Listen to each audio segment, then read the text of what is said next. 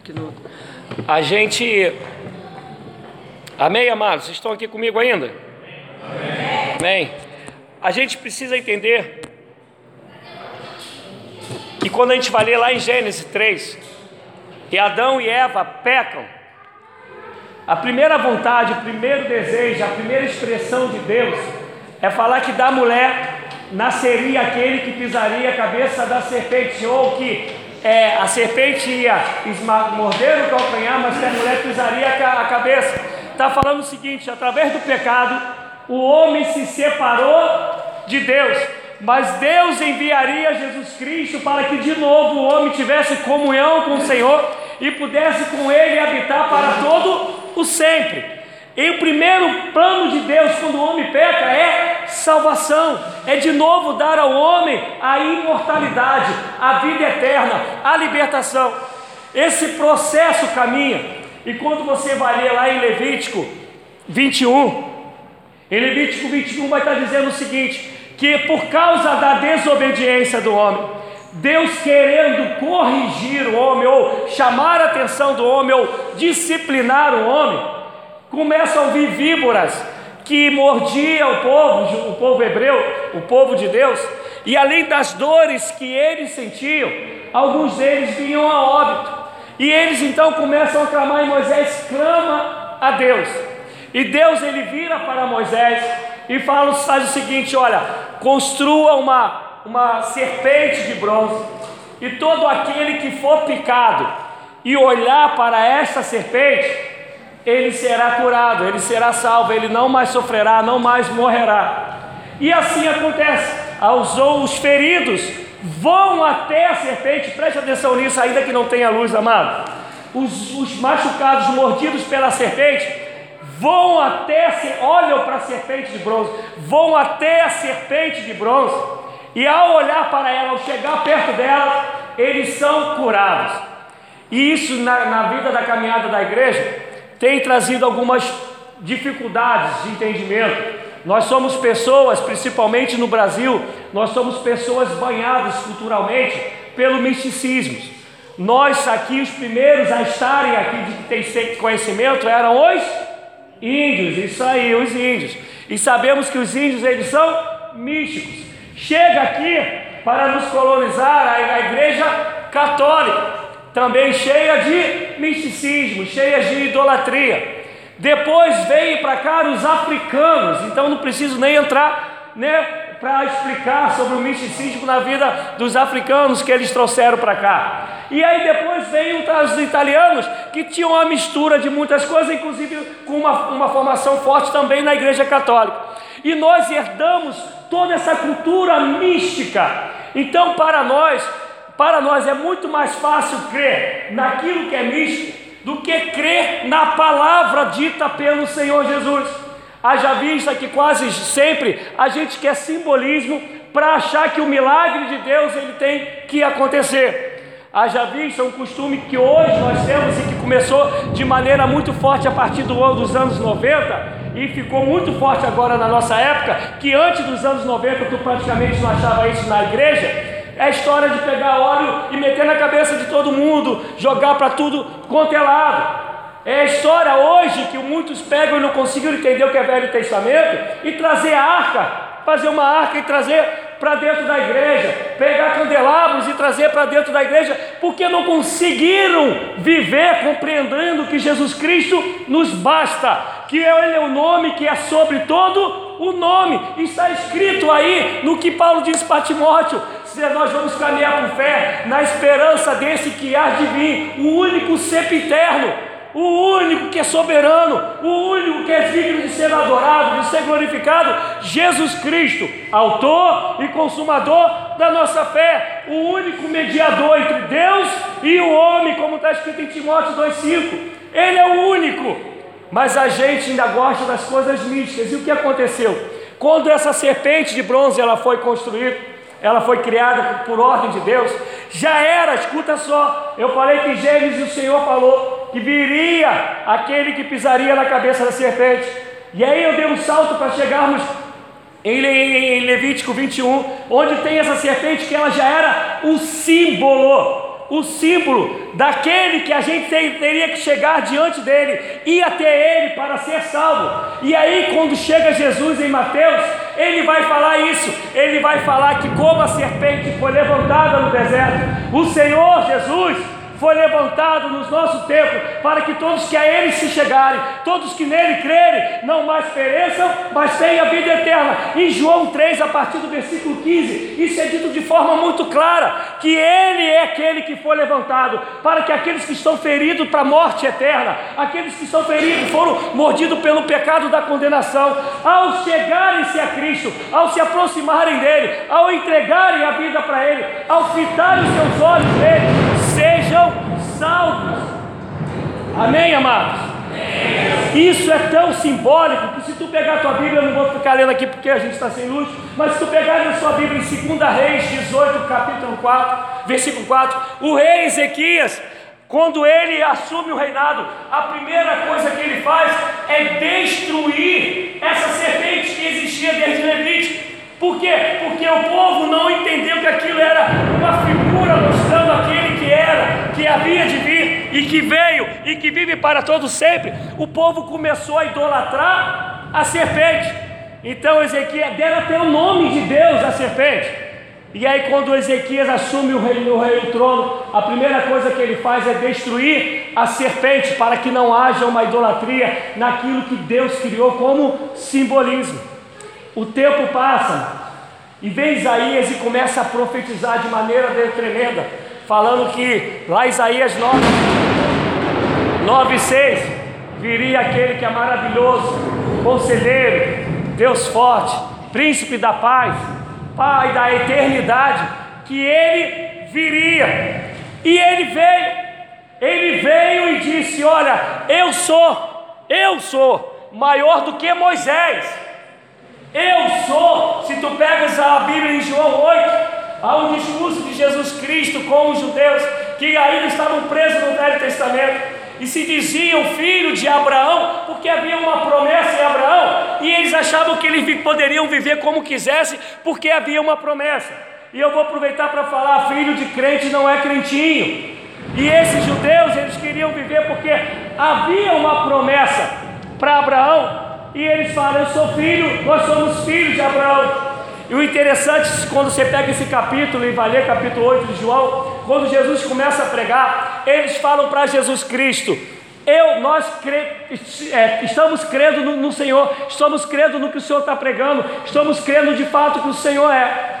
E aí, escuta isso por favor. Nós falamos para Jesus que nós cremos nele e achamos que isso basta, mas eu quero dizer que isso não basta. O grande segredo é que o que Jesus entende em relação à nossa fé em relação a Ele.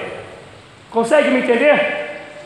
Vou, vou dizer, eu vou pegar aqui uma, uma música secular, mas que eu gosto muito, vocês me perdoem, não desvie por causa disso não. Quando Caetano fala assim, quando a gente gosta, é claro que a gente cuida. Fala que me ama, mas é da boca para fora. Os fariseus eram esses que falavam que criam em Deus. E aí Jesus fala o seguinte para ele: com a boca você me confessa, mas o coração está longe de mim. Em João 8, quando Jesus começa a pregar, o pessoal fala: Nós cremos. E Jesus falou assim: Eu vou mostrar que vocês não creem nada, porque eu sei o tamanho da fé de vocês. E aí Jesus começa a fazer um discurso de como é segui-lo, a ponto dele dizer o seguinte: Conhecereis a verdade, e a verdade vos libertará. E Jesus continua o discurso, continua o discurso. Quando chega no final do capítulo 8, ele vai falar assim: Olha, Deus pode levantar filhos de Abraão até de uma pedra. Vocês são os filhos do diabo. Sabe por que, amados? Jesus fala isso nesse discurso e por que eu estou falando isso nessa mensagem? Há uma tendência nossa de falar que cremos em Jesus, mas não vivermos como quem fato quem crê em Jesus. Há uma tendência nossa de falar que somos salvos em Jesus, mas não vivemos de fato como quem é salvo em Jesus. E eu quero te dizer: não basta professar, tem que ter uma vida que condiga com isso. É por isso que o irmão de Jesus em Tiago vai dizer assim: se você que diz que crê, você faz bem, mas não muda nada, porque o nosso adversário, o diabo, ele não somente crê, mas ele também treme. E é o que Deus está falando é o seguinte: eu preciso realmente que o teu coração seja meu. A gente cantou aqui, né? O rei do meu coração.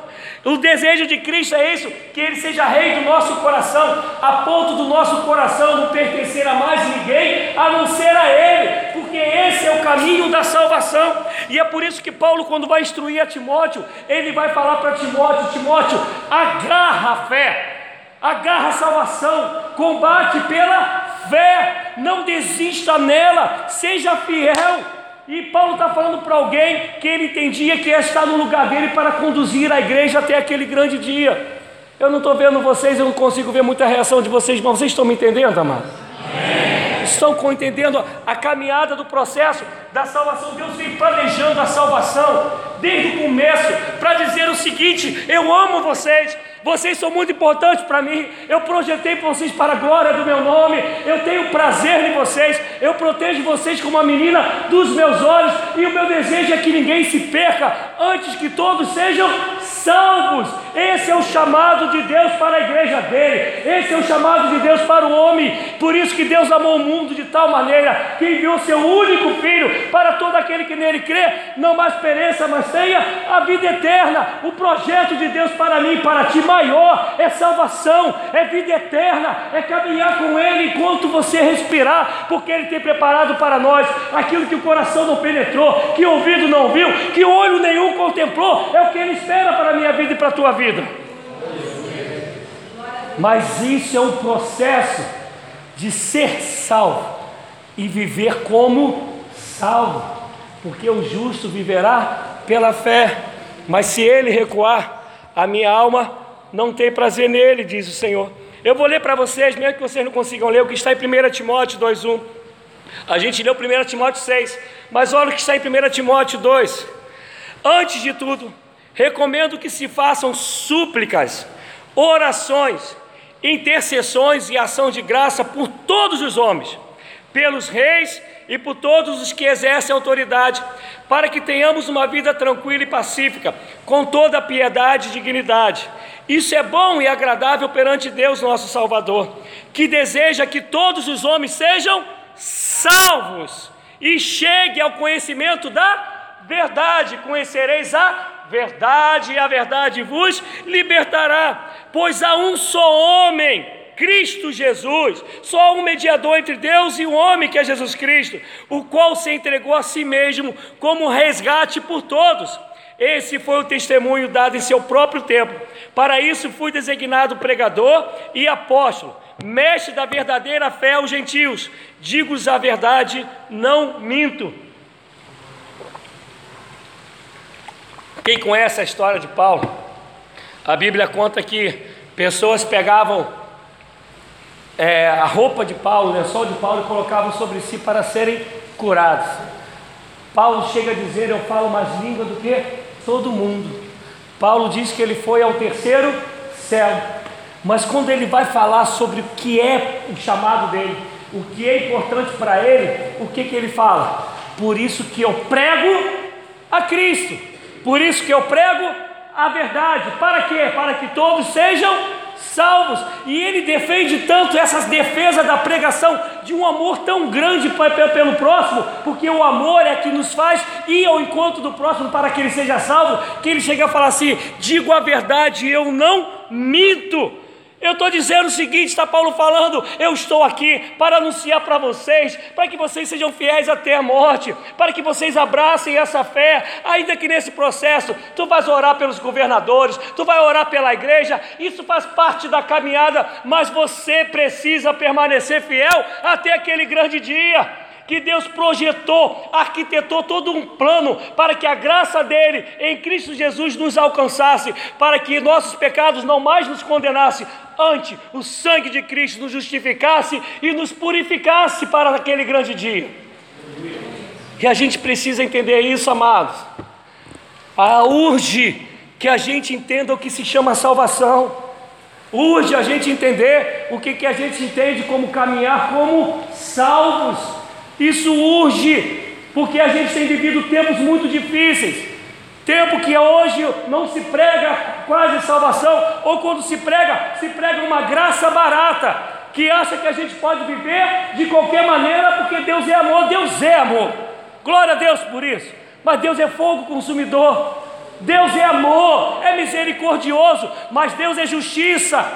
Deus não nega os seus próprios preceitos, não nega a sua própria palavra, mas Ele nos ama tanto que a todo tempo Ele está nos exortando: olhe para mim, olhe para Cristo e seja salvo, se achegue a Ele.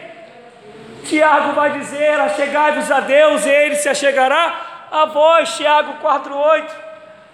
Há um desejo de Deus que a gente se prepare todos os dias para aquele grande dia porque o desejo dele, amados, é que ninguém se perca antes que todos sejam salvos.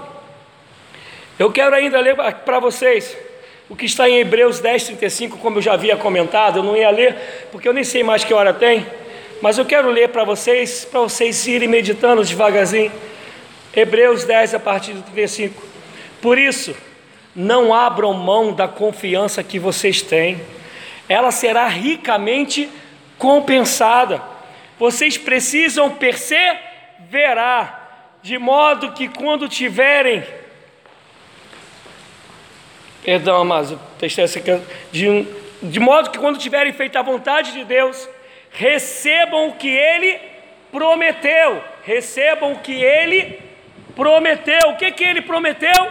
Vida eterna. Qual é a recompensa para mim e para você? Vida eterna.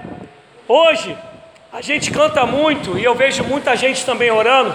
E por favor, amados, eu falo isso como pastor, como cristão, como mestre. Eu vejo muita gente orando e falando assim: ó, Deus vai te dar a dupla honra. E aí pega o que era no Velho Testamento sobre um aspecto que o povo tinha sido escravizado e humilhado.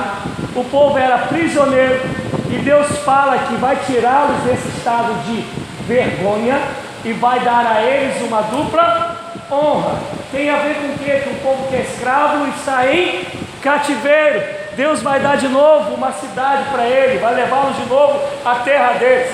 Porque quase sempre a gente pega aquilo que é do Velho Testamento e traz para o dia de hoje, para que isso seja razão, para que a nossa fé ela seja sempre e sempre direcionada para o aqui e agora. Pastor, então o senhor está pregando para falar que é para a gente não pedir nada para que agora. Nunca vou falar isso. Porque eu também quero um bocado de coisa e creio nessas coisas.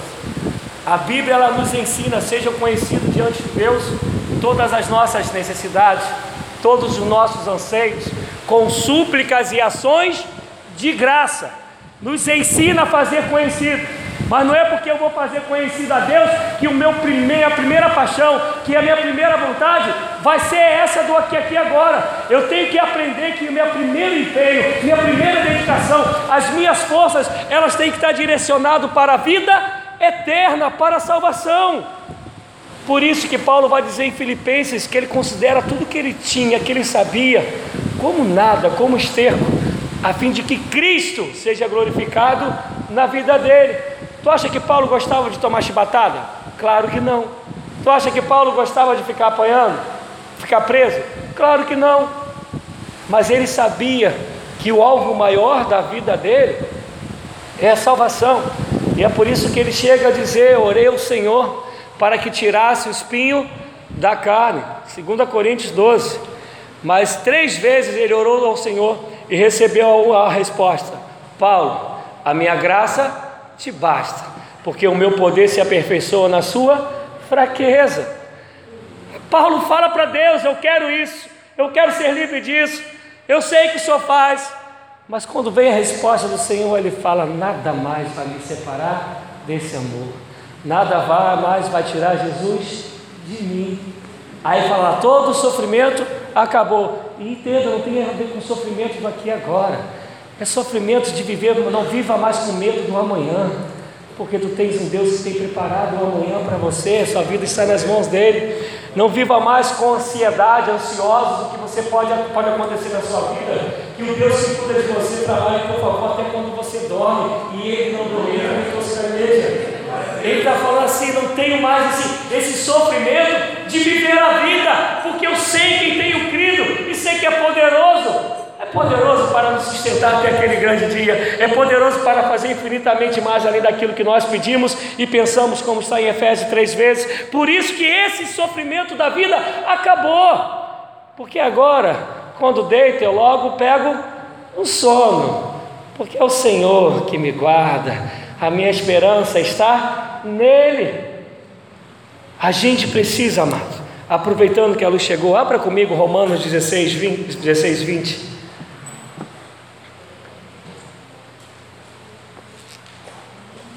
Se eu ficar sem voz, vocês compram depois uma pastilha para mim, porque eu gritei muito.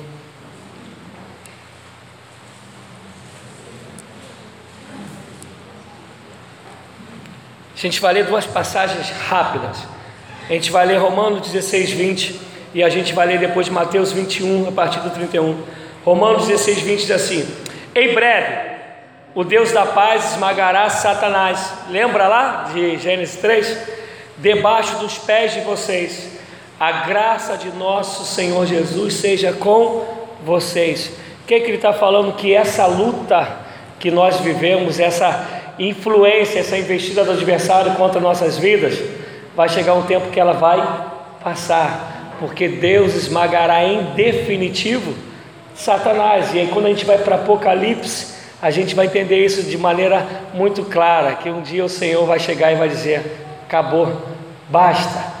Mas agora eu quero que tu abra comigo em Mateus 21, 31. E eu quero pelo menos gastar 10 minutos nessa passagem para a gente terminar. Mateus 21, a partir do versículo 31. Leia comigo, por favor, abra sua Bíblia, seu tecla aí no seu smartphone, mas leia aí comigo. Qual dos dois fez a vontade do Pai? Quem conhece essa história? Ele tinha, é, Jesus está contando uma parábola de um pai que tinha dois filhos. Ele chega para o primeiro filho e fala assim: Tu vais ajudar-me amanhã? E esse filho fala: É ruim, vou não. Tem uma pipa para soltar, tem uma praia para curtir, tem uma namorada para dar beijo na boca, não vou não. E aí ele chega para o segundo, e você vai, e o segundo fala: Não, não, conta comigo, pai, estou dentro, vou abrir mão de tudo e estou dentro. Chega no dia seguinte, na hora da ajuda, o que disse que não iria, estava lá. E o que disse que iria, não deu as caras, não mandou nenhum zap dando explicação nenhuma. E aí a gente chega aí no versículo 31, onde vai dizer assim: Qual dos dois fez a vontade do Pai? Aí responderam o primeiro, responderam eles. Jesus lhe disse: Digo-lhes a verdade: os publicanos e as prostitutas estão entrando antes de vocês no reino de Deus, porque João veio para lhes mostrar o caminho da justiça e vocês não creram nele. Mas os publicanos e as prostitutas creram, e mesmo depois de verem isso, vocês não se arrependeram nem creram nele. Escuta só o que quer dizer essa passagem. Há muitos de nós que estamos há muito tempo ouvindo o Evangelho da salvação. Há muitos de nós que estamos ouvindo, ainda que ouça um montão de besteirol sendo pregado, mas há muito tempo estamos ouvindo a palavra como a palavra é. E a gente não dá ouvidos a ela. A gente não se rende completamente a ela. Quando a gente vai para Apocalipse, o Senhor vai dizer que a gente tem que ser frio ou quente. Porque se for morno, seremos vomitados. É, ou você se comporta de fato como alguém que não crê, que aí vai haver uma esperança para que você se arrependa e creia, ou você de fato é alguém que creu e caminha como creu, porque se você é alguém que vive fingindo que crê, diz o Senhor que há muita dificuldade para que você de fato se arrependa e seja salvo, vai dizer que Ele vai, te, vai nos vomitar se formos assim. E aqui ele está falando o seguinte: tem um montão de gente que tem toda uma aparência de quem creu, tem todo um comportamento imediato de quem fala, não, Jesus Cristo é meu Senhor, tem todo uma, um crentez que se fala e é identificado como servo de Deus, como filho de Deus, mas que na verdade o coração ainda não abraçou a fé, ainda não persevera de verdade na salvação, não agarrou na salvação a ponto de rejeitar tudo aquilo que nos afasta de Deus e vivermos caminhando por Ele, para Ele, porque por meio dele são todas as coisas. E Ele está falando: se tu vives assim, e teu, tua palavra uma hora é outra, é uma, e depois é outra, teu comportamento uma hora é um, depois é outro, está falando, olha, tu está perdido, mesmo que esteja na casa do Pai. Tem uma canção hoje nova que fala isso, não sei se é da Fernanda Brum ou extra, perdidos na casa do Pai. A gente tem um monte assim. Aí ele está falando para o outro, o outro que fala assim, não quero nada disso não. Aí ele dá um exemplo né, das, das prostitutas, eu não quero nada com. E estou fora desse negócio. Mas de repente, quem sabe, quando chega na hora de dormir, o Espírito vai trabalhando no coração, aquilo vai ruminando na mente da pessoa, e ela fala assim: Não, eu reconheço que Ele é o Senhor e entrega a vida a Ele. Vou dar um exemplo prático dessa passagem: dois ladrões na cruz, todos dois sendo condenados pela sociedade e sendo condenados justamente, os dois mereciam estar ali. Tanto é que o linguajar dos dois, quando estão falando, nenhum deles fala assim: Olha, nós estamos aqui porque merecemos, mas esse fala sobre Jesus, não fez nada que para que merecesse estar aqui. E aí está toda a sociedade, imagina, aqui, os três ladrões aqui, que pegar os dois ladrões que Jesus aqui. E aí você está vendo ele sendo condenado. O que, que você está falando? A justiça foi feita. E você fala, eu estou aqui caminhando, estou na igreja, e fica oscilando entre dois comportamentos, entre dois pensamentos, não leva a salvação a sério como deveria levar, e está falando lá para eles: olha, olha lá, se perderam, já era, foi feita a justiça, vai para o inferno viver com o capeta, ah, já era.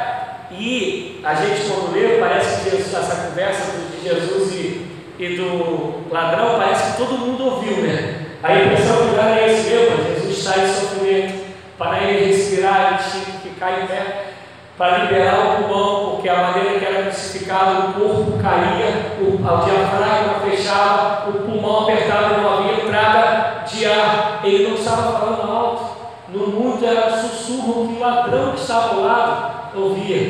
E um dos ladrões ouviu o seguinte: Ainda hoje estarás comigo no paraíso. Todo mundo condenando, todo mundo se achando a última rosquinha do pacote.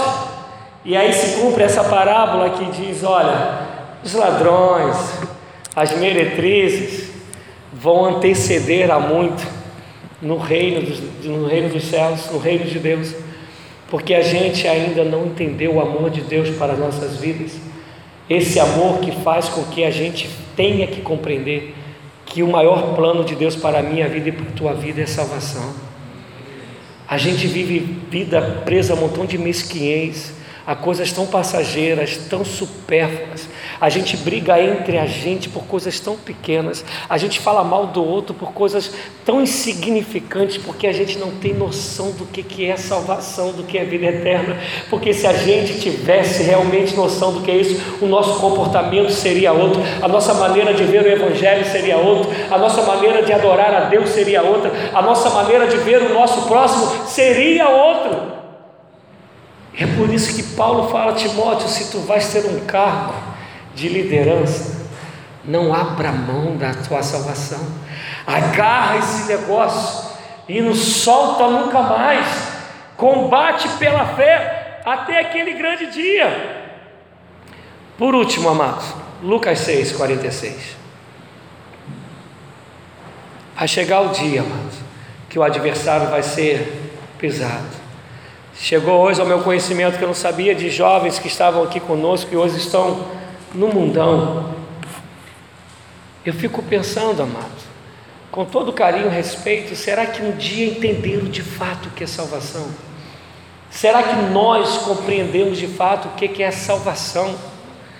Salvação é um Deus que morreu na cruz por mim e por você, para nos dar a graça de viver essa vida com tudo que ela tem, nos tem para nos dar de direito, quer seja em termos de luta e termos de alegria, mas compreender que isso vai passar, porque é algo muito mais glorioso preparado para nós. É saber que aquilo que é finito se torna infinito em Cristo Jesus. Tu consegue? Adonai veio aqui, eu brinquei com ele, né?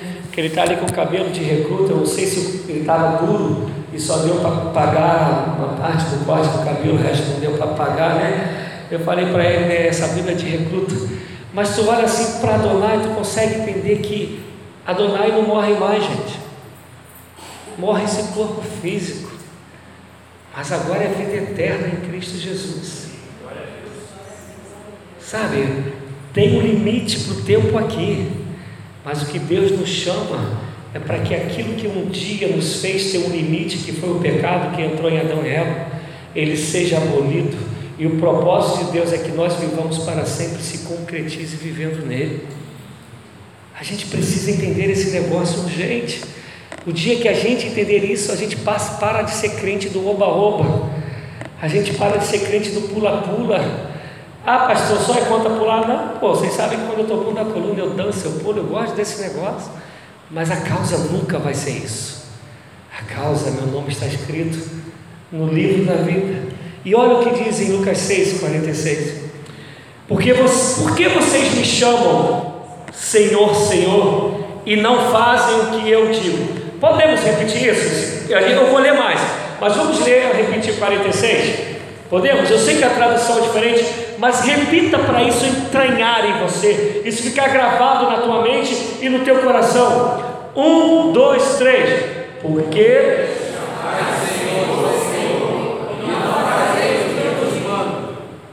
muito forte, né? Olha o que Jesus está dizendo. Porque como vocês têm a cara de pau, essa cara de pedra, de me chamar Senhor Senhor, e não faz o que eu mando. Aquele que deu os meus mandamentos e os guarda, esse é o que me ama. Como vocês têm essa cara de me chamar de Senhor e não viver a vida como eu chamei para viver, e não caminhar como eu chamei para caminhar, e não ser aquilo que eu chamei para ser, porque, amados, chamar de Senhor, Senhor é molinho. Eu tenho certeza que você chama, né, tem as exceções, mas tu chama o teu patrão de Senhor. Se você for do quartel, então aí que tem que chamar mesmo de Senhor. Mas não quer dizer porque tu chama de Senhor, tu o tens como seu Senhor, porque você faz, você faz porque sabe que se não fizer, se for no militarismo, tu está preso. Se for no outro trabalho, tu pode ser mandado embora, mas tu não tens como teu Senhor. E aqui Jesus está falando isso, teu comportamento não condiz com aquilo que você afirma. Aí ele continua: Eu lhes mostrarei a quem se compara aquele que vem a mim. Ouve as minhas palavras e as praticas. Olha a quem se compara. Lembra da serpente? Aqueles que vêm a mim. Tem que ir até ele. Ouve as minhas palavras e as pratica. Ele começa a comparar. É como o homem que, ao construir uma casa, cavou fundo e colocou o alicerce na rocha. Quando veio a inundação, a torrente deu contra aquela casa, mas não a conseguiu abalar, porque estava bem construída. Mas aquele que ouve as minhas palavras e não as pratica, é como o homem que construiu uma casa sobre o chão, sem alicerce. No momento em que a torrente deu contra aquela casa, ela caiu e a sua destruição foi completa. Olha o que Jesus está falando. Vocês me chamam de Senhor, mas não fazem o que eu digo. Se de fato vocês me tivessem como Senhor, vocês viveriam de tal maneira, seguindo o que eu digo, que o dia que as tempestades vierem, elas virão, o dia que as inundações vierem, elas virão e vem sobre todos, vai bater contra você. Amados, quem conhece a história da ação reação, todo mundo conhece, né?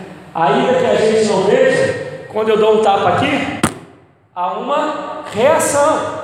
Quer dizer, houve uma mudança nessa madeira, ainda que eu não veja, mas ela recebeu uma mudança nela. O que está dizendo? Vai vir a pancada, tu vai senti-la, mas tu não vai ruir, se assim você viver. Mas se você ouve e nós pratica, Vai vir a torrente, vai vir a inundação, vai vir a tempestade, você vai cair, e olha a expressão final, e vai ser grande a destruição. O meu desejo, amado, nessa noite, é que a gente compreenda esse amor de Deus para nossas vidas, o que tanto é salvação. Mas compreendendo o que se chama salvação, vivamos de fato como quem são, quem são salvos, como quem vai herdar a terra prometida abrace a salvação, não negocie a salvação, não negocie por nada, não, abra, não abandone por nada, persevere até aquele grande dia. Aquele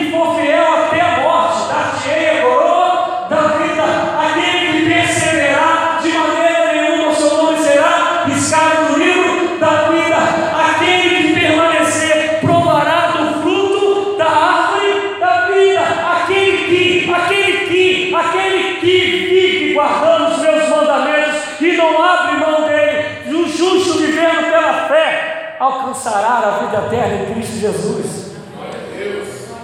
A gente precisa entender isso. Fábio, a gente precisa entender isso.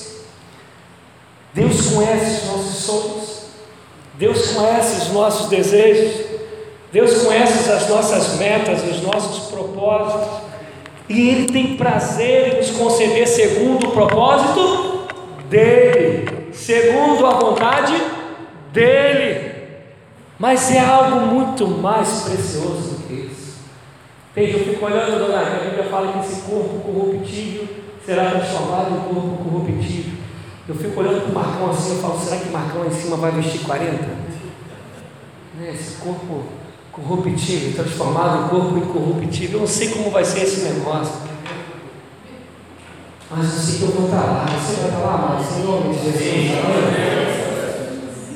1.600 anos para uma palavra ser construída, ser escrita, para a gente chamá-la de Bíblia, para ter a revelação de quem é Jesus.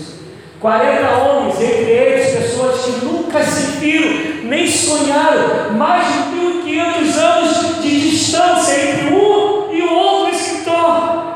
Pessoas que perderam a vida, pessoas que guardaram, quem conhece um pouquinho à toa da história da igreja perseguida, vai saber que pessoas que tiveram que se esconder para escrever a palavra do Senhor, para que eu e você aprendamos hoje, isso é amor de Deus sobre minha vida, sobre a sua vida, para nos dar a vida eterna, para que tenhamos a revelação de, do amor de Deus e de quem é esse Deus do amor. Não negocie isso em nome de Jesus Cristo. Eu estou aqui lembrando do dia que o pastor Wellington pregou aqui.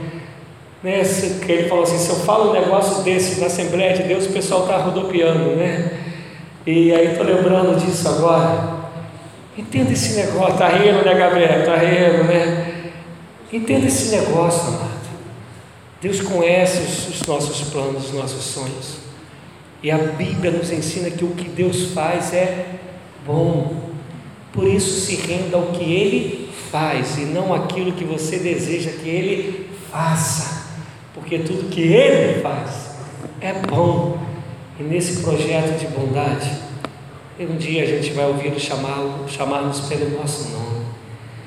E por isso que João 14 disse: Vou preparar-vos lugar, vou preparar-vos morada, mas voltarei Netar para os ouvidos das crianças. Gente, eu gosto demais de namorar. E a Bíblia fala que lá em cima não vai ter esse negócio. Fala, Jesus tem que ser algo muito melhor do que isso, mas eu estou vendo. Não sei o que é não. Não vou mais namorar, mas eu estou vendo. Gosto mais de praia, em lugar nenhum fala de praia. Lugar nenhum. Fala que vai ter fruto, mas não fala nem qual é o fruto. Isso é bom. Isso é cajá, você nem sabe o que é cajá. Né? Engar, quem sabe, quem, sabe o que é fruta engar? Engar. Ufa, Salvador, Salvador, Senhor me salvou. Né? Engar. Cansei de trepar na árvore comer engar. Não fala qual vai ser o fruto, mas fala que vai ter algo que tem lá é muito melhor do que eu e você experimentamos aqui. Creia nisso em nome de Jesus.